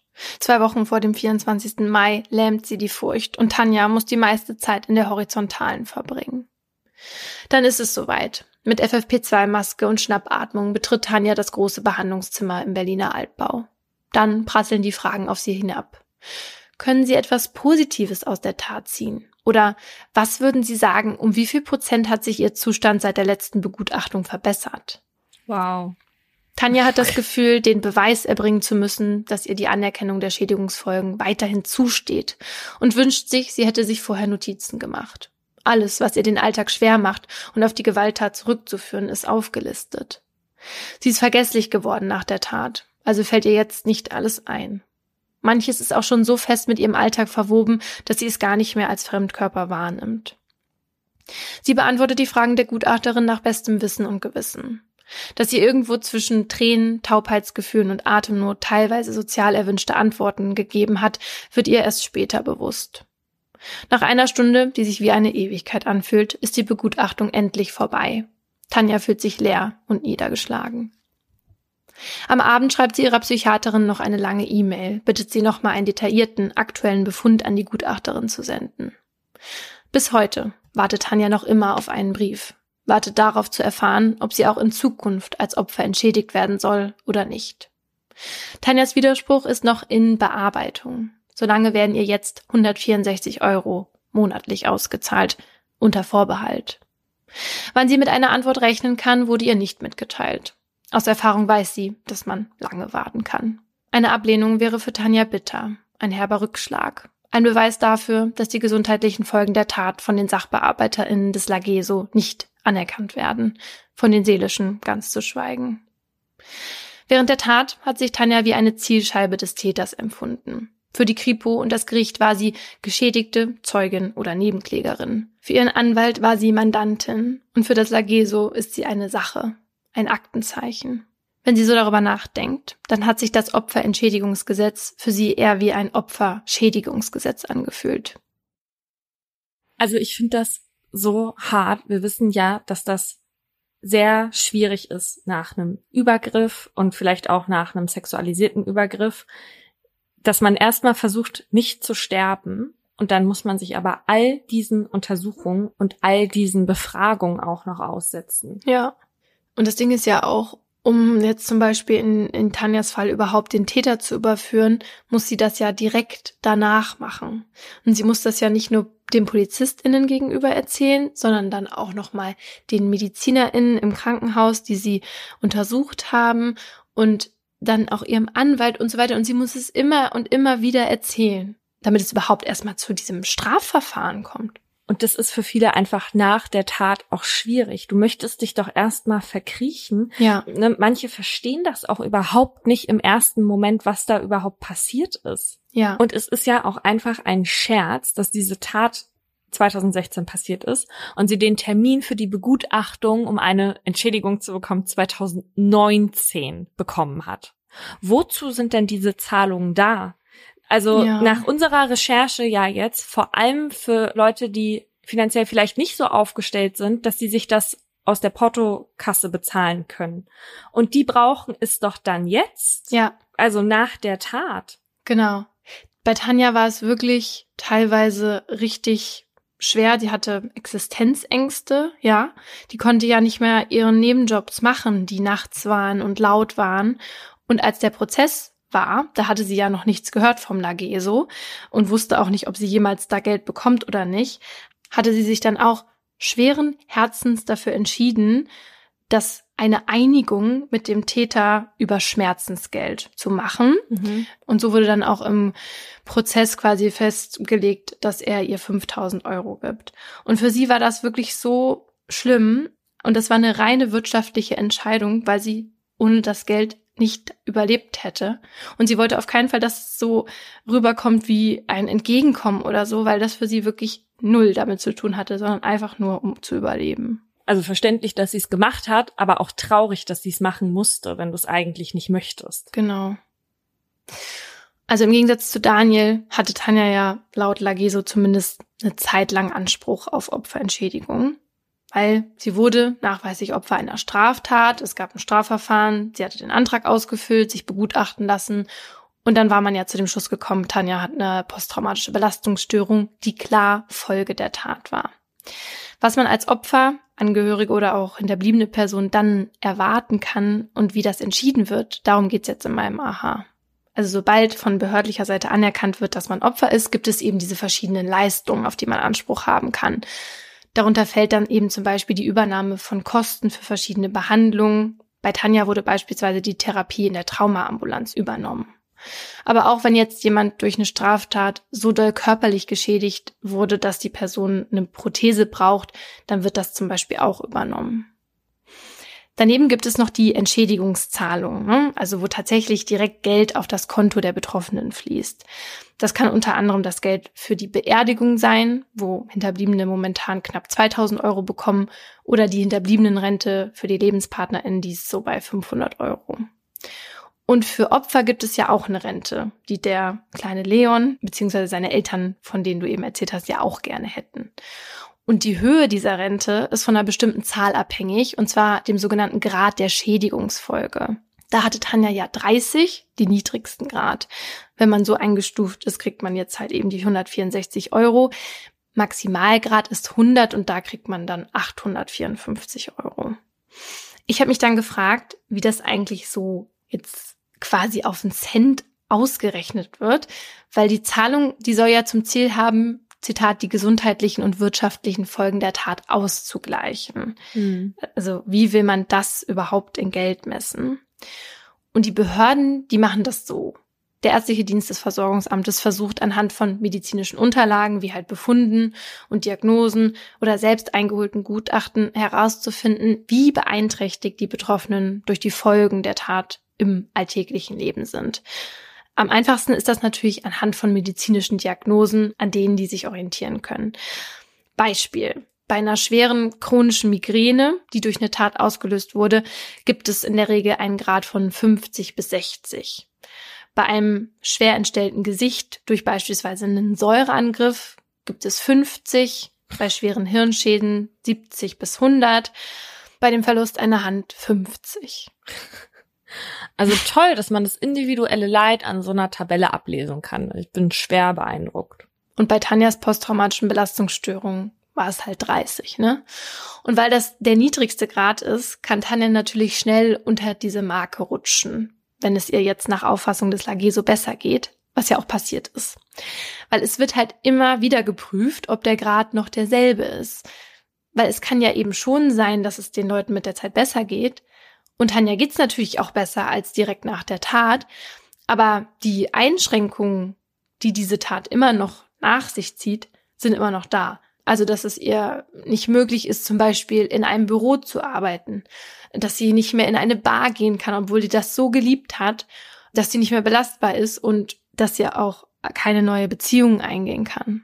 Ja, und das Ding mit diesen Nachuntersuchungen ist, dass die für sehr viele Betroffene halt auch super problematisch sind, weil, wie wir ja jetzt auch an Tanjas Fall gesehen haben, können die Begutachtungen auch retraumatisierend sein. Also wir haben jetzt hier bei der Vorbereitung oft von Betroffenen gehört oder gelesen, die richtige Angst vor diesen Begutachtungen gehabt haben. Eben einmal, weil sie ja die schlimmste Zeit ihres Lebens nochmal Revue passieren lassen müssen und dann auch noch, weil sie Angst haben, dass ihnen dann halt nicht geglaubt wird, wie schlecht es ihnen geht. Und das ist dann eben auch für einige ein Grund, den Antrag auf Entschädigung gar nicht erst zu stellen. Die bayerische Traumatherapeutin Dorothea Rau-Lemke sagt gegenüber dem Weißen Ring sogar, dass sie vor und nach Gutachterinnenterminen immer wieder Suizidprävention betreiben müsse und auch vielen Menschen inzwischen meist davon abrät, einen Antrag auf Entschädigung zu stellen. Und das ist ja mal richtig bitter. Das ist richtig schlimm, ja. Und obwohl es Tanja nach dieser ersten Begutachtung, die sie hatte, ja schon so schlecht ging, hat sie sich ja dafür entschieden, das Ganze nochmal zu machen. Ne? Obwohl sie mir erzählt hat, dass sie heute jetzt nicht mehr auf diese 164 Euro so angewiesen ist. Warum die das trotzdem durchgezogen hat, hat sie mir noch in einer E-Mail geschrieben. Also ich habe mich gefragt, sind mir die 164 Euro monatlich das wirklich wert? Lässt sich mein Seelenheil mit Geld aufwiegen. Umkehrüberlegung. Was passiert, wenn ich nicht hingehe?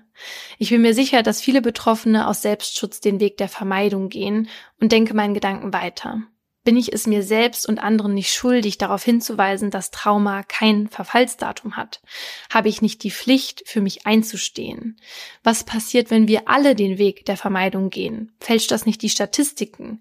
Verklärt das nicht das Bild von Trauma, Folgeschäden? Und führt das nicht langfristig auch dazu, dass weniger Ressourcen für Betroffene zur Verfügung gestellt werden? Weil ich das nicht will, bin ich hingegangen und würde in Zukunft auch wieder hingehen.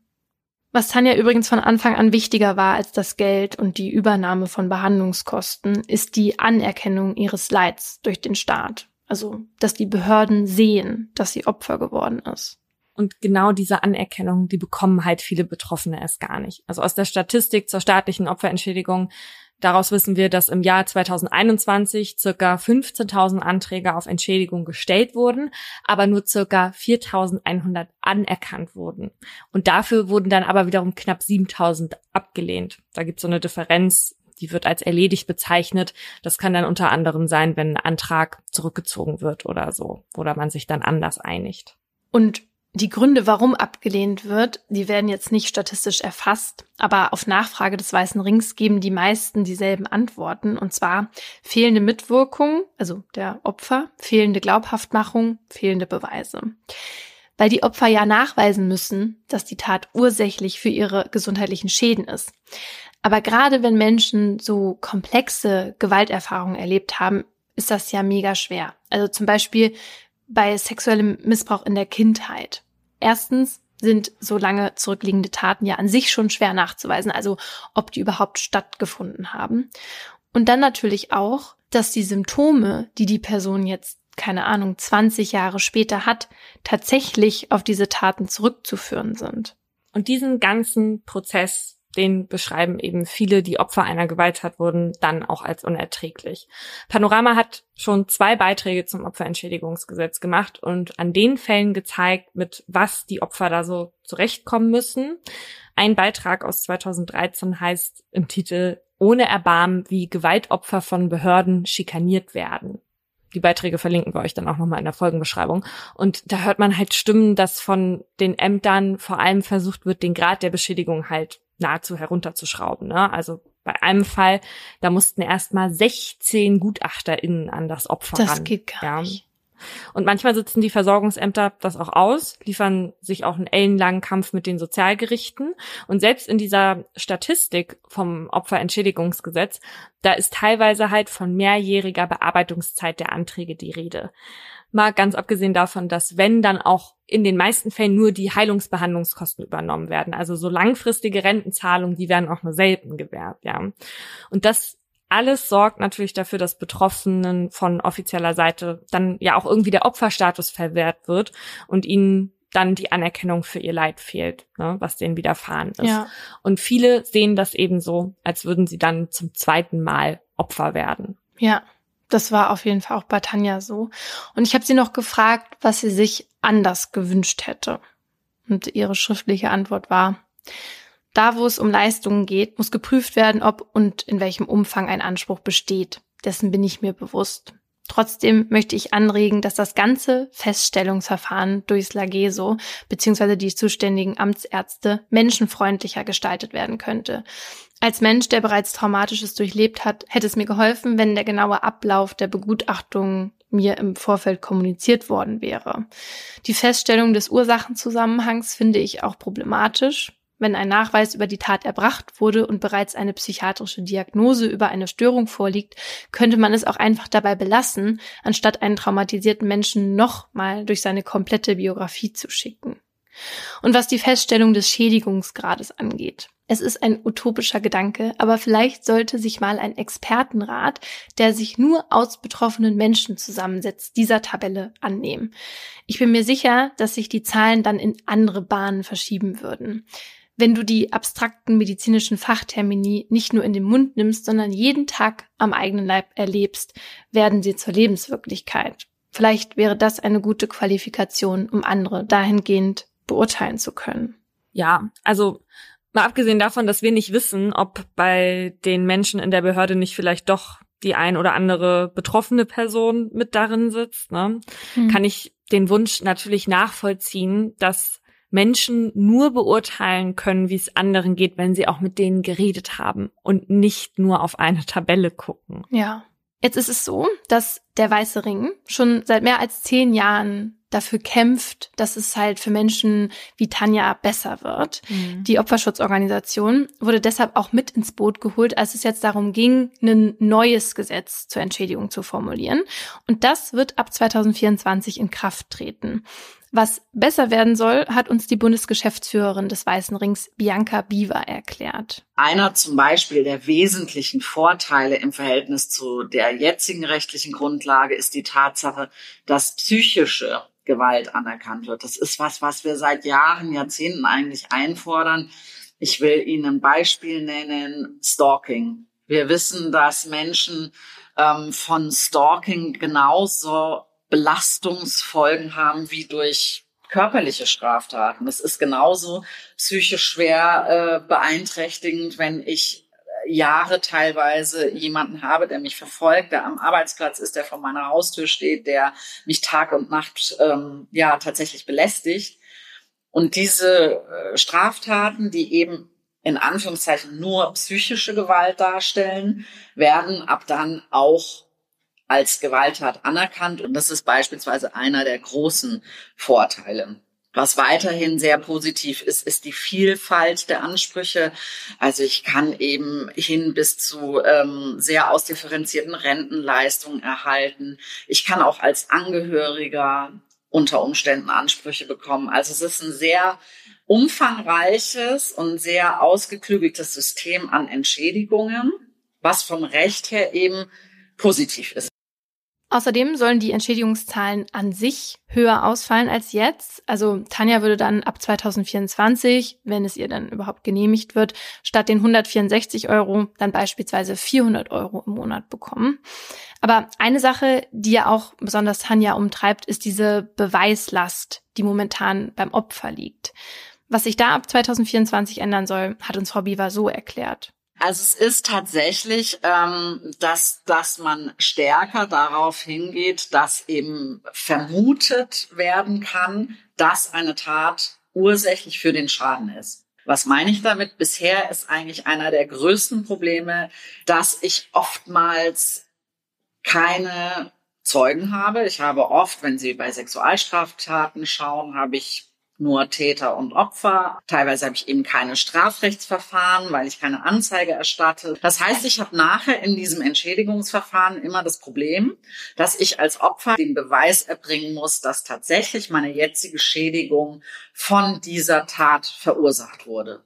Und das soll eben verbessert werden, indem man diese Vermutung jetzt gelten lassen will, dass es eben hinreichend wahrscheinlich ist. Es ist eben zu vermuten, dass eine Vergewaltigung, ein Missbrauch, eine schwerste körperliche Straftat zu diesen konkreten vorliegenden Störungen geführt hat. Also das heißt, die Beweislast, die verschiebt sich dann ab 24 auf die Behörden. Also wenn es jetzt zum Beispiel keine Unterlagen über ein Strafverfahren mehr gibt oder auch keine Nachweise mehr, dann gibt es jetzt in Zukunft die Beweiserleichterung. Und das ist halt eben so, dass Grundlage für die Entscheidung auch die Angaben eines Opfers zum Tathergang sein können, wenn es halt eben keine anderen Beweismöglichkeiten gibt. Und die Behörden müssten dann, wenn sie jetzt eine Zahlung verweigern würden, erstmal beweisen, dass das Opfer schon vorher krank war oder halt diese Schäden eine andere Ursache haben. Und in Bezug auf einen Fall wie den von Daniel bedeutet das halt laut Biva, dass in Zukunft höchstwahrscheinlich anders entschieden würde. Also so, dass dann auch ein Fremdverschulden angenommen wird, weil vermutet werden kann, dass Daniel eben Opfer einer Straftat geworden ist. Das Problem ist hier nur, leider gilt dieses Recht nicht rückwirkend. Also dann halt erst für die Taten, die ab 2024 passieren.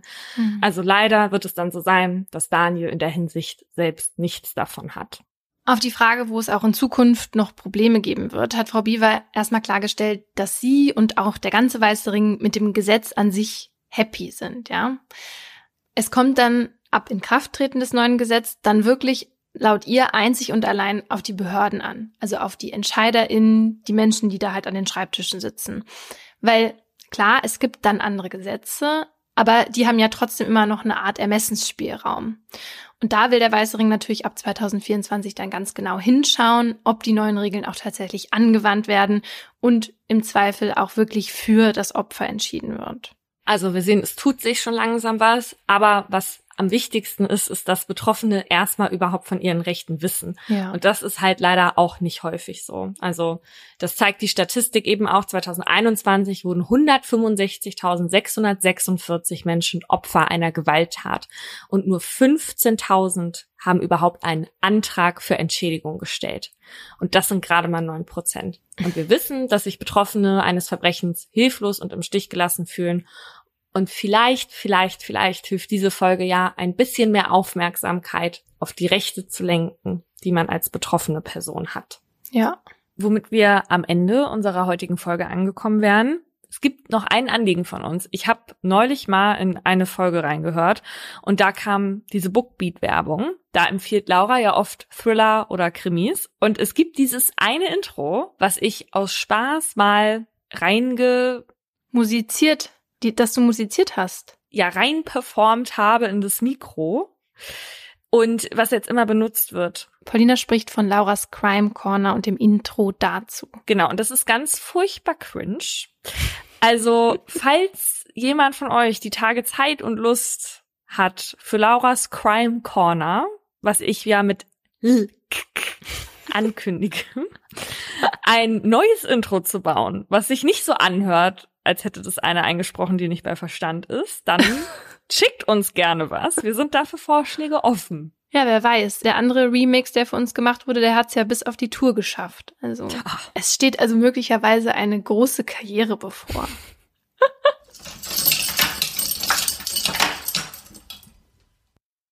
Im folgenden Trailer für den Podcast Justitias Wille geht es um Depression und Suizid. Bitte achtet auf euch, wenn ihr reinhört. Ein Flügel der großen französischen Fenster steht offen und gewährt einen Blick in den großen Garten. Von draußen dringt warme Luft in das bescheiden eingerichtete kleine Hotelzimmer.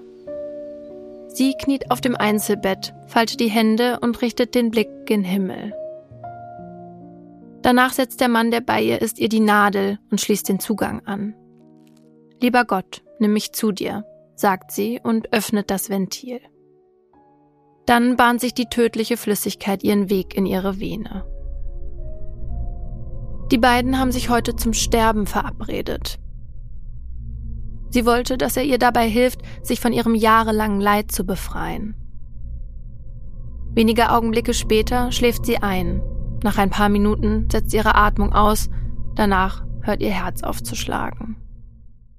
An diesem Tag ist der Mann sich sicher, das Richtige getan zu haben. Doch jetzt steht der pensionierte Arzt vor Gericht. Die Staatsanwaltschaft sagt, was er getan hat, war ein Verbrechen. Denn die Frau war schwer depressiv und ihr Sterbewunsch habe nicht auf ihrem freien Willen beruht. Er hätte ihr also nicht helfen dürfen. Die Frage, die jetzt vor Gericht geklärt werden muss, verhalf der Mediziner einer verzweifelten Frau rechtmäßig zum Suizid? Oder hat er sie, zumindest rechtlich gesehen, getötet? Wir sind Laura Wohlers und Paulina Kraser. In den nächsten Wochen werden wir in unserem neuen Podcast Justitias Wille den Prozess begleiten. Ein Prozess, dessen Ausgang wegweisend für ähnlich gelagerte Fälle sein könnte. Und wir werden uns dem kontrovers diskutierten Thema Sterbehilfe widmen. Wie wollen wir als Gesellschaft mit denen umgehen, die sterben wollen? Wann müssen wir akzeptieren, dass Menschen ihr Leben als nicht mehr lebenswert betrachten? Und sollte man bei der Suizidhilfe einen Unterschied zwischen psychisch und körperlich Erkrankten machen? Darum geht's in der ersten Staffel von Justitias Wille. Leben in der Waagschale.